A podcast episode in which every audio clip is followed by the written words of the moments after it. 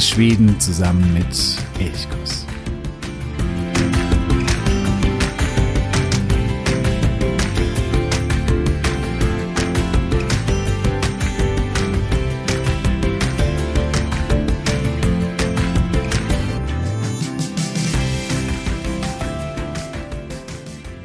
Hejsan Nok Gumorron. Ich wünsche dir einen wunderschönen guten Morgen. Freue mich, dass du auch heute, wo eigentlich Elkos Sommerpause hat, trotzdem wieder dabei bist. Und ich habe es ja angekündigt, ich bin gerade weg, bin verreist und kann deswegen keine neuen Folgen aufnehmen. Wir machen eine kleine Sommerpause. Aber dennoch soll es für dich nach wie vor weiterhin jede Woche eine Folge geben. Dazu steige ich hinab ins Archiv und schau, was ich dort finde. Ich habe ja vor ein paar Wochen eine neue Serie begonnen, die schönsten Städte Schwedens. Wir waren dort zunächst mal in Skåne, dann waren wir in Schwedens Südosten, wo viele Sommerstädte, herrliche, lebenswerte Sommerstädte sich befinden, sind dann ein bisschen nach Norden gereist, nach Norrköping und dann so ein bisschen Richtung Wetter nach Österjütland und haben uns dort ein paar Städte angeschaut. Jetzt machen wir den Sprung an die Westküste und dort liegt ja meine ganz persönliche Lieblingsstadt. Vielleicht liegt es daran, dass ich dort auch gelebt habe, das kann sicherlich sein, aber Göteborg ist einfach eine sehr, sehr besondere Stadt. Und für mich daher natürlich auch eine der schönsten Städte in Schweden. Es gibt hier sehr, sehr viel zu entdecken. Es gibt viel Natur und natürlich auch ganz viel Stadtleben. Und diese Kombination, die macht für mich Göteborg aus. Bereits vor zwei Jahren habe ich mich mal mit Göteborg beschäftigt und diese Folge, die habe ich nun wieder für dich ans Tageslicht befördert. Das ist eigentlich die Folge 7, war das glaube ich, also wirklich zu Beginn des Podcastes 2021 aufgenommen. Es ist in Teilen nicht mehr ganz aktuell. Das liegt vor allen Dingen daran, dass ich immer wieder auf das 400-jährige Jubiläum von Göteborg zu sprechen komme. Göteborg wurde 1621 gegründet, also 2021 war dann auch wirklich das 400-jährige Jubiläum. Da das aber noch geprägt war damals von Corona, von der Corona-Pandemie und das Stadtjubiläum nicht so durchgeführt werden konnte, wie es ursprünglich geplant war, hat Göteborg einfach beschlossen, das Jubiläum auf drei Jahre auszudehnen. Und deswegen wird auch in diesem Jahr oder wurde in diesem Jahr immer noch Stadtjubiläum gefeiert. Und deswegen ist es in diesem Punkt zwar irgendwie nicht mehr ganz aktuell, aber dann aufgrund der Pandemieverschiebungen dann doch wieder aktuell. Naja, ich will dich nicht lange mit Vorreden aufhalten, wünsche dir nun viel, viel Freude mit dieser Folge und ja, es geht ab nach Göteborg.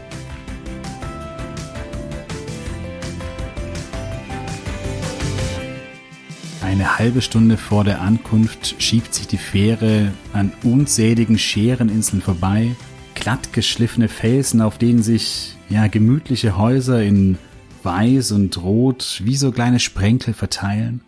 Zwischen den Inseln aufgeblähte Segel von den unzähligen Segelbooten, Möwen überfliegen kreischend die Boote, die Wellen, das Meer. Scherenidyll.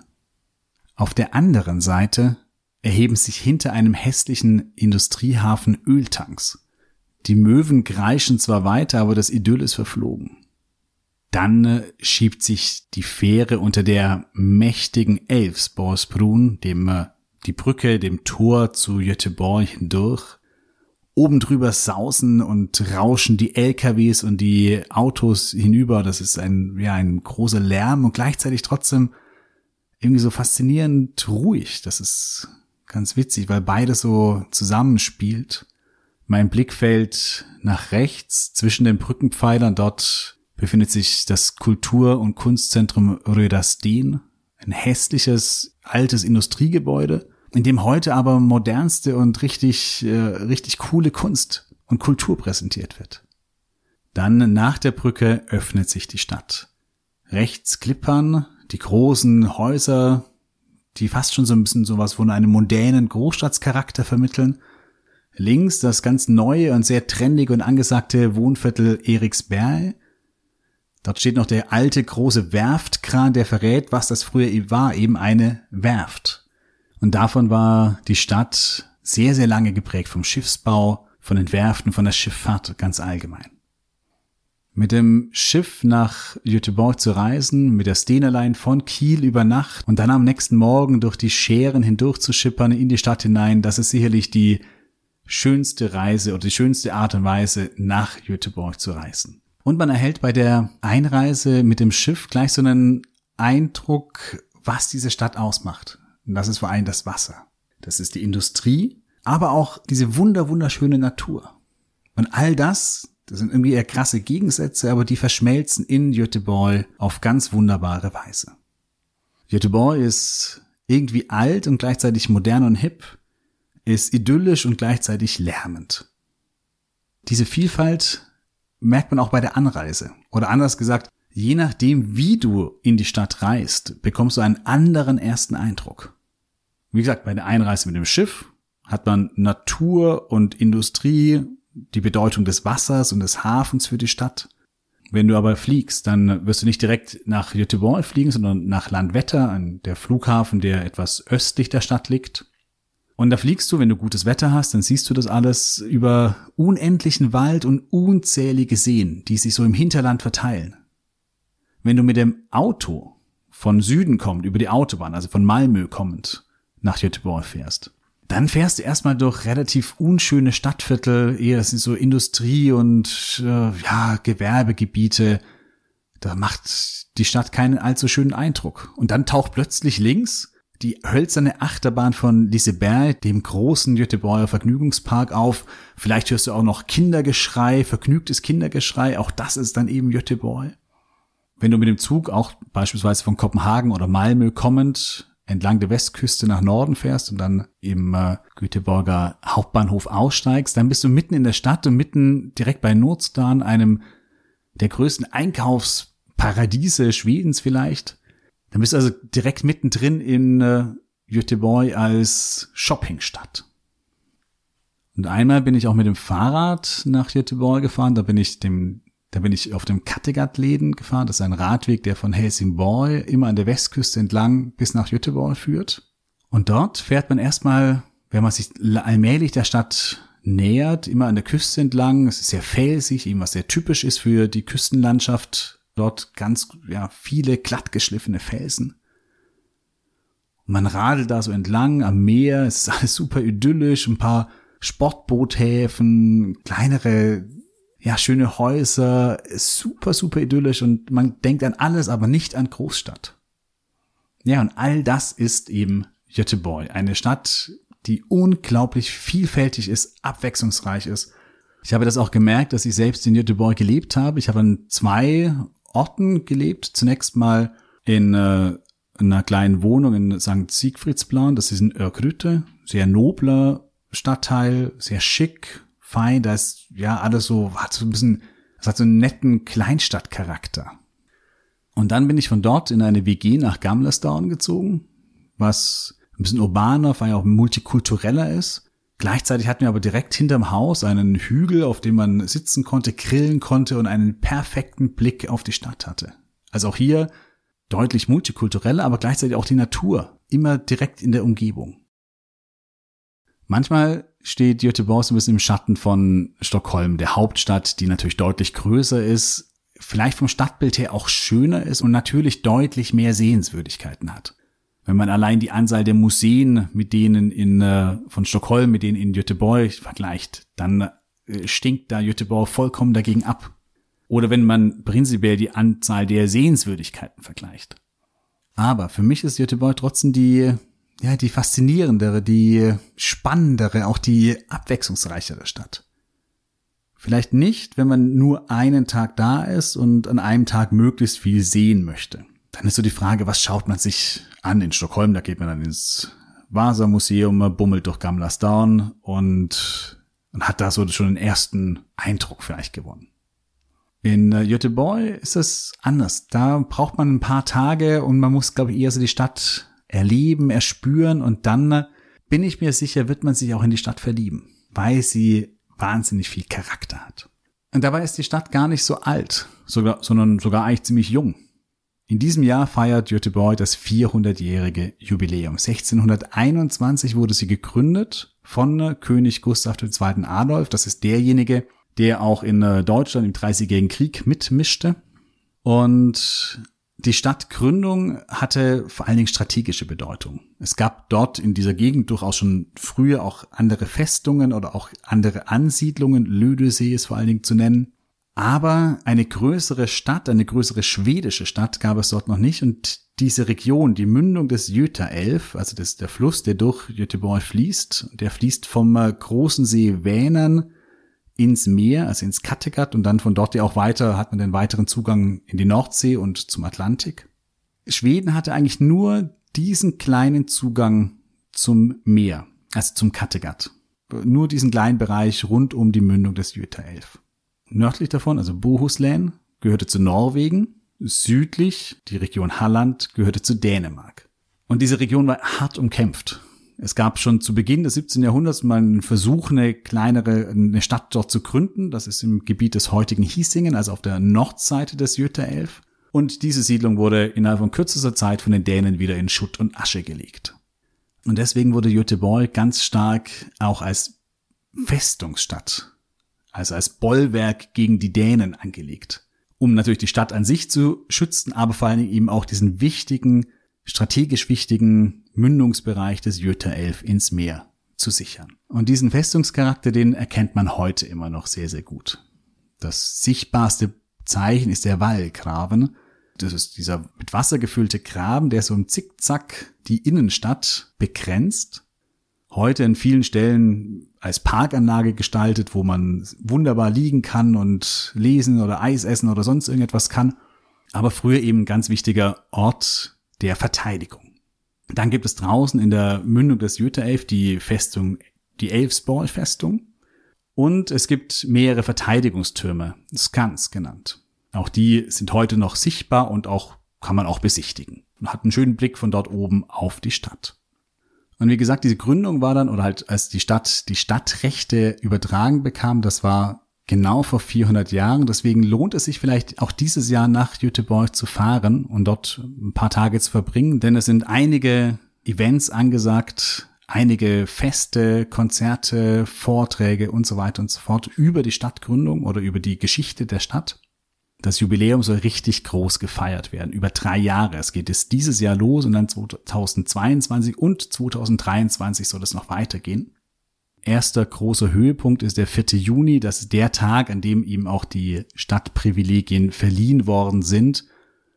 Und ja, vielleicht ist das ja ein guter Tag, um nach Göteborg zu reisen. Ja, die Stadt entwickelte sich dann ganz schnell von dieser rein eher Verteidigungsstadt zur Industriestadt. Im 19. Jahrhundert siedelte sich vor allem viel Textilindustrie an, neben der Werftindustrie oder der Schiffsbauindustrie, die natürlich naturgegeben schon immer wichtig war in Göteborg. Die Textilindustrie verschwand relativ bald wieder, aber andere große Firmen wie Volvo oder SKF, Svenska Kühllagerfabriken, also die Kugellagerfabrik, die siedelten sich an und die prägen die Stadt bis heute. Die Werften schlossen in der zweiten Hälfte des 20. Jahrhunderts Schritt für Schritt. Und das war Beginn eines neuen Wandels der Stadt. Denn äh, bis dahin war der Fluss ganz stark von, von eben der Seefahrt, von der Industrie, vom Handel geprägt. Und jetzt begannen sich die Bürger allmählich den Fluss so zurückzuholen. Wohnviertel wuchsen bis direkt an den Fluss heran oder, dort, wo eben früher Werften waren, entstanden jetzt neue Wohnviertel. Die Oper, zu der ich später noch komme, äh, wurde gebaut und da passierte ganz, ganz viel direkt am Wasser. Und dabei entwickelte sich Göteborg immer mehr auch so zu einer, wie soll ich sagen, zu einer, so einer Eventstadt. Das können sie wirklich große Events. Nicht nur das die ganz großen Stars nach Göteborg kommen und dort vor allem im Ullevi-Stadion spielen, also Bruce Springsteen, Rolling Stones, Madonna, also die ganz großen der Showbranche kommen nach Göteborg. Und es gibt auch ansonsten viele Konzerte, viele Feste, Festivals, auch mitten in der Stadt. Das Way Out West Festival zum Beispiel, das jedes Jahr stattfindet, ist, finde ich, ein ganz großes Highlight und sehr zu empfehlen. Oder auch das Kulturkalaset, also das Kulturfest der Stadt, wo eine Woche lang in, im August jedes Jahr in der ganzen Stadt gefeiert wird, es internationale Märkte gibt, kleine Bühnen gibt und äh, ja, überall etwas los ist. Und das ist äh, herrlich. Das ist von der ganzen Stimmung her einfach eine ganz fantastische Woche. die Festivals, die Konzerte, damit habe ich schon eines angesprochen, was Göteborg ausmacht. Göteborg ist eine Stadt der Musik. Und zwar der unterschiedlichsten Musik. In den 70er, 80er Jahren war die Punkmusik ähm, aus Göteborg, also innerhalb von Schweden zumindest, äh, sehr prominent. Nationaltheatern ist vielleicht das äh, prominenteste Beispiel. Aber auch viele große Popbands oder Rockbands und vor allen Dingen Metalbands kommen aus Göteborg. Ace of Base, Bruder Daniel, The Soundtrack of Our Lives, in Schweden extrem beliebt Håkan Hellström, Hell Songs, In Flames. Man kann unendlich weitermachen mit großen Bands.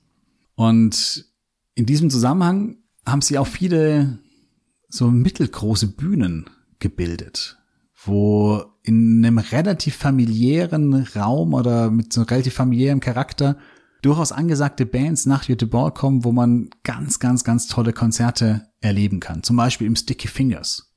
Also als kleiner Tipp, das ist so im, Rand der Innenstadt gelegen und dort gibt es teilweise unglaublich tolle Konzerte. Dass Göteborg eine Eventstadt ist, das merkt man auch, dass es eben eine Straße gibt, die Evenementstråket oder halt übersetzt die Eventstraße oder die Eventzeile äh, ist. Die gibt es dort. Wenn man dort, wir gehen mal bei Kurschwägen, das ist so eine große Kreuzung, wenn man dort anfängt, dort liegt das Universium. Das Universium ist sehr empfehlenswert, wenn du mit Kindern da bist. Ja, das Universium ist eine vor allem für Kinder, für Jugendliche so eine Erfahrungswelt, ganz stark auf Biologie ausgerichtet, aber auch auf Physik. Es gibt einen, einen Dschungel, durch den man gehen kann. Es gibt ein riesiges Aquarium, aber es gibt auch so physikalische Experimentiermöglichkeiten. Und da kann man viele Stunden drin äh, verbringen, ohne dass es einem langweilig wird. Direkt nebendran liegt Liseberg, der große Vergnügungspark in Göteborg. Und klar, wie in jedem Vergnügungspark sind die Attraktionen, also die Achterbahnen, Freefall Towers äh, und so weiter, Geisterbahnen und so weiter und so fort, die stehen im Zentrum. Aber das Schöne an eigentlich allen Vergnügungsparks in Skandinavien ist, dass sie eben nicht nur auf die Fahrattraktionen aus sind, sondern dass es auch so ein Ort ist, wo man einfach ja schön seine Zeit verbringen kann, wo man essen gehen kann, wo man spazieren gehen kann wo es im Winter Schlittschuhflächen gibt, im Sommer Tanzflächen, wo es Konzerte gibt. Also auch in Liseberg gibt es eine große Bühne, in der zum Beispiel Håkan Hellström immer mal wieder spielt oder auch andere große Konzerte stattfinden. Das heißt, man kann hier, auch wenn man gar nicht so ein Fan davon ist, irgendwie mit irgendwelchen Achterbahnen zu fahren, trotzdem wahnsinnig viel und wahnsinnig schöne Zeit verbringen. Vor allen Dingen aber nicht nur im Sommer. Im Herbst gibt es ein Halloween-Special und dann im Dezember ganz besonders schön Jül pour Liseberg, also Weihnachten in Liseberg, wo ja ein großer Weihnachtsmarkt stattfindet, alles sehr, sehr weihnachtlich und schön winterlich geschmückt ist und das ist für mich persönlich eines der Highlights in Liseberg. Wenn man äh, von dort dann die Straße weitergeht, kommt man erstmal an der Messe vorbei, dann kommt das Skandinavium, die große Eishockey-Arena, aber auch Konzert- oder Veranstaltungsarena. Dann kommt irgendwann ein großes Kino und schließlich Ullevi, das Stadion oder beziehungsweise heute die zwei Stadien. Es gibt das alte Stadion, das große WM-Stadion und es gibt eben das neue Ullevi-Stadion, das kleiner ist und das quasi die eigentliche oder heute die eigentliche Fußballarena ist in der die städtischen Vereine IFK Göteborg, aber auch Geis, Örgryte und so weiter spielen. Also den Evenements-Toolkit, der ist auf jeden Fall eine Empfehlung wert. Es gibt dann noch einige weitere Sehenswürdigkeiten. Und die haben viel auch mit dem Wasser zu tun. Eine, die mir persönlich am Herzen liegt, weil ich da selber schon mitgesegelt bin, ist der Ostindienfahrer Göteborg. Das ist ein Schiff, das im 18. Jahrhundert vor den Toren der Stadt sank, nachdem es von einer über dreijährigen Reise nach China zurückgekommen ist, ist es direkt vor der Hafeneinfahrt gesunken. Dieses Schiff wurde in den 1990er Jahren dann nachgebaut und vor allem in den äh, Nullerjahren, dort ist es nochmal nach China gesegelt, durch die Ostsee, durch die Nordsee, gab verschiedene Reisen, wo dieser alte Dreimaster nochmal, ja, nochmal neu Segel setzen konnte. Mittlerweile ist er ein Museumsschiff und liegt an Kai 4. Da musst du so an der Nordseite des Jüterelf und du kannst hier eintauchen eben in so ein Schiffsleben im 18. Jahrhundert und auch äh, eintauchen in, in die Tätigkeit der schwedischen Ostindischen Handelskompanie, was eben ganz spannend ist, weil eben auch die Schweden den weiten Weg bis nach ja, Indien, Indonesien und vor allen Dingen China gesucht haben, um dort dann eben diese Waren, die, es, die ganz speziell aus dieser Gegend kommen, zu importieren. Ebenfalls direkt am äh, Goethe 11 gelegen ist die Oper und auch die ist vor allen Dingen ein architektonisches Kunstwerk. Sie ist geformt wie ein Schiffskörper, so stromlinienförmig. Oben ein Gebilde, das so ein bisschen an ein Segel erinnert. Dann eingerahmt von einer Konstruktion, die dann wiederum an Brücken oder an die Hafenkräne der Stadt erinnert, also wo das Stadtbild oder das, was typisch ist oder wichtig ist für die Stadt, wurde in die Architektur der Oper hineingelegt. Und auch hier kann man auch schön seine Zeit verbringen, gibt ein schönes Café. Jetzt gerade aktuell ist hier vor allen Dingen aber Baustelle. Denn, ich habe es anfangs gesagt, Göteborg wandelt sich mal wieder, wird erneut umgebaut und da ist vor allen Dingen nicht nur, aber vor allen Dingen auch die Innenstadt betroffen. Das ist ein gigantisches Projekt, Nya Göteborg. Zum Beispiel die Brücke, die Hisingsbrun, also die dort von der Innenstadt vom Bahnhof an das Nordufer des Jütterelf führt. Die wird beispielsweise komplett umgebaut und hier entsteht ein neues Viertel, ein neues großes Viertel. Aber nicht nur hier, sondern es gibt noch weitere Gebiete. Und es ist sehr spannend, jetzt nach Göteborg zu gehen und dann vielleicht in vier, fünf Jahren nochmal zu kommen, um dann auch zu sehen, was sich alles verändert hat, was da alles passiert ist. Da steht einiges auf dem Programm. Es gibt ähm, auf SWT, dem schwedischen Fernsehen, einen kleinen einminütigen Film, wo Bilder gezeigt werden, wie es jetzt oder früher aussah und wie es dann eben in ein paar Jahren aussehen soll. Auch diesen Film verlinke ich dir in den Show Notes. Von der Oper aus kannst du direkt am Jüter 11 an der Kaimauer entlang wandeln. Da kommst du dann an Maritimam vorbei. Das ist so ein, ein, Schiffsmuseum, wo du auch unter anderem, also wo du verschiedene Schiffe anschauen kannst, hineingehen kannst. Unter anderem auch in ein U-Boot, was so ein bisschen nicht unbedingt für Klaustrophobiker ist, aber ich finde sehr interessant. Auch gerade für Kinder sehr, sehr spannend und interessant. Prinzipiell finde ich den schönsten Zugang eigentlich in Göteborg, wenn man zu Fuß oder wenn man sehr langsam unterwegs ist und einfach so ein bisschen rumwandelt. Wie gesagt, es gibt nicht oder nur wenige von diesen ganz großen klassischen Sehenswürdigkeiten, sondern das meiste entdeckt man so beim Spazierengehen durch die Stadt innerhalb des Wallgraben, aber auch außerhalb in unterschiedlichen Stadtteilen. Oder du nimmst das Fahrrad oder eine weitere Möglichkeit, um die Stadt schön zu entdecken, ist die Perspektive vom Wasser aus. Hier gibt es eigentlich zwei große Möglichkeiten. Wenn du sagst, okay, ich bin da schon beim Kajakfahren einigermaßen sicher, dann kannst du dir ein Kajak ausleihen da gibt es beispielsweise direkt bei der Oper einen Kajakverleih. Hier musst du aber erstmal durch das Hafengebiet paddeln. Und hier kann es, gerade weil da natürlich durchaus auch Schiffsbetrieb ist, können durchaus mal höhere Wellen entstehen. Das heißt, da solltest du so einigermaßen sicher sein. Wenn du hier kenterst, kriegst du zwar schnell Hilfe, weil dich viele sehen, aber es sehen dich eben auch viele. Das heißt, du solltest ähm, damit auch rechnen, vielleicht zum Gespött der Leute zu werden. Wenn du sagst, na, will ich lieber nicht, ich will nicht selber paddeln, dann nutze die Paddernboote. Das sind quasi so Touri-Boote, haben natürlich auch diesen klassischen touristischen Charakter, aber sie sind gut. Also man kriegt eine gute Führung und man fährt eben durch das Hafengebiet, durch den Wallgraben, durch andere Kanäle und kriegt so aus dieser schönen und ganz besonderen Wasserperspektive nochmal so einen ganz neuen Blick auf die Stadt und ganz, ganz, ganz viele tolle Informationen. Also die Führungen sind wirklich gut. Es gibt auch welche auf Deutsch, auf Englisch. Das heißt, da wirst du keine Probleme haben, auch die für dich passende Tour zu finden. Ja, aber die schönste Art und Weise ist immer noch zu Fuß. Dann kannst du eben auch das nutzen, was Göteborg so ein bisschen ausmacht. Und das ist die Stadt als Shoppingstadt.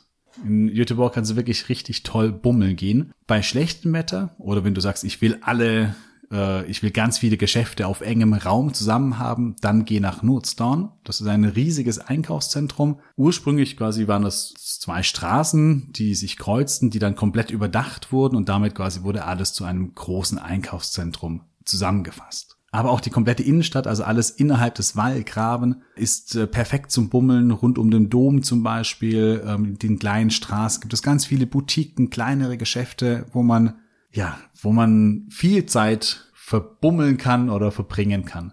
Und ein weiterer Ort, der gerade wenn man so kleinere Boutiquen, so kleine ja, Geschäftchen, die so ein bisschen so Liebhabercharakter haben, wenn man auf dies steht, dann geh auf jeden Fall nach Haga.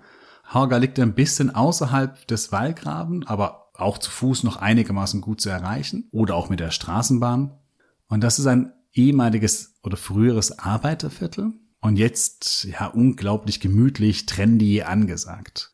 Es ist nicht nur eben zum Shoppen oder zum Bummeln schön, da gibt es ein paar wenige kleine schöne Geschäfte, es ist aber vor allen Dingen auch zum Kaffeetrinken gut. Und das ist das Weitere. In Göteborg hat sie eine Wahnsinns Kaffeekultur entwickelt. Und äh, ja, wenn du eine Fika-Pause, also die typische schwedische Kaffeepause machen möchtest, dann geh nach Haga. Hier gibt es extrem gemütliche Cafés und es gibt im Café Husaren die größten Kanelbüller, also die größten Zimtschnecken der ganzen Stadt, wenn vielleicht nicht auch sogar deutlich über die Stadtgrenze hinaus. Die sind wirklich riesig und du wirst satt davon. Ja, wir haben schon über viel gesprochen. Wir haben über das Wasser gesprochen, über die Musik, über die Events, die in Göteborg möglich sind, das Shoppen, das Kaffee trinken. Eines haben wir noch nicht gemacht und das sind die ganzen Outdoor-Möglichkeiten. Von Wandern, Kajakfahren, Klettern, Kanufahren, Mountainbiken, all das haben wir noch nicht gemacht und da gibt es so unglaublich viele Möglichkeiten, weshalb ich das auf eine zweite Folge verschiebe. Ich lasse jetzt erstmal diese Eindrücke von Göteborg sacken. Nächste Woche geht es dann weiter mit dem Teil 2 zu Göteborg und da geht es dann vor allen Dingen um die Outdoor-Möglichkeiten. Da wandern wir auch in die Schere nach draußen, die ein unglaubliches Highlight sind. Wir gehen in das Hinterland, wo die Seen, die Kletterfelsen sind und entdecken da eben auch rund um Göteborg noch sehr, sehr viel. Ich hoffe, du bist wieder dabei. Schreib mir gerne auch, wenn du sagst, ich, es gibt so einen Lieblingsort in der Stadt. Einen Ort, den du immer wieder gerne aufsuchst. Welcher ist das? Ist es ein Café? Ist es ein gemütlicher Ort draußen? Ist es ein, eine Boutique? Was auch immer es ist, lass es mich wissen und dann kann ich da in der nächsten Woche gerne noch drauf eingehen. Ja, wenn es dich nach Göteborg verschlägt, vielleicht diesen Sommer, vielleicht zum 400-jährigen Jubiläum, dann wünsche ich dir jetzt schon viel Spaß. Genieß die Stadt, lass dir Zeit für die Stadt. Nicht nur einen Nachmittag oder nur einen Tag, sondern plane gerne zwei, drei, vier Tage ein. Dann äh, wirst du auch so ein, ja, so ein Gespür für die Stadt bekommen und, und ich hoffe, der Funke springt über und du wirst die Stadt genauso lieben wie ich. In diesem Sinne, Hades bra wie Hirsch.